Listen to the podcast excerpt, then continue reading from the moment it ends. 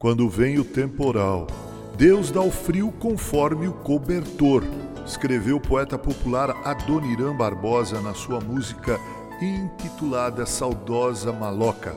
Ao longo dos anos cantamos Com Cristo lá no barco tudo vai muito bem, ou Nas tormentas desta vida perto está a salvação, ou ainda Mestre, o mar se revolta, as ondas nos dão pavor. São trechos de um corinho e de dois hinos congregacionais, como dissemos, todos cantados e bem conhecidos da maioria dos evangélicos. Creio que esses cânticos têm um respaldo bíblico impressionante. Ao cantar estas canções, nos lembramos de episódios bíblicos nos quais o mar agitado dá indício de que a embarcação pode ir a pique.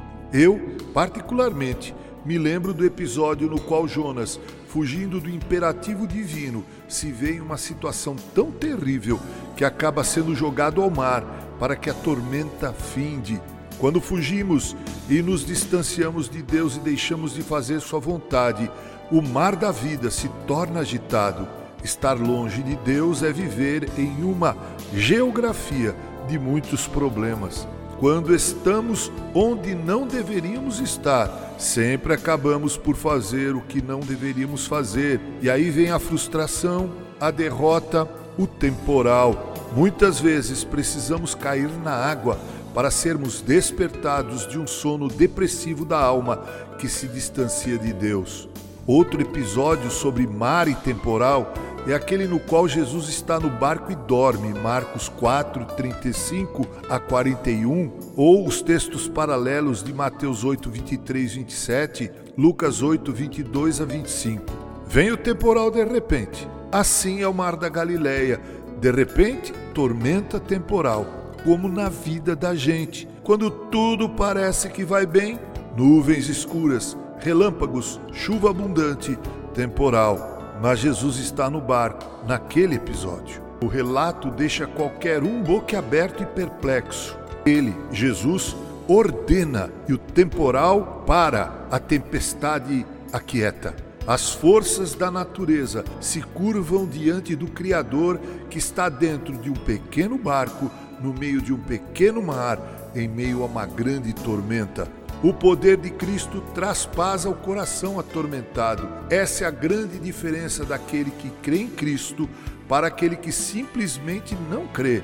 Ambos enfrentam as tormentas da vida. O primeiro treme, mas vence. O segundo treme e ainda é vencido.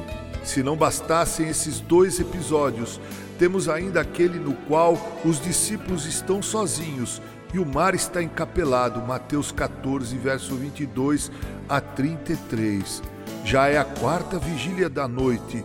Jesus não está no barco com eles. Peixes já não têm importância. O que importa é a sobrevivência. Lutam contra as ondas. Ventos fortes fazem ondas altas. O pequeno barco em meio a um temporal. Mas, de repente, um vulto vem na direção do barco a mente humana imagina e fantasia, pensam estar vendo um fantasma. Quão tola é a mente humana diante dos problemas da vida, não é verdade? Era Jesus. Tem de bom ânimo, sou eu, não temais. Mas Pedro duvidou e foi desafiado a andar sobre as ondas.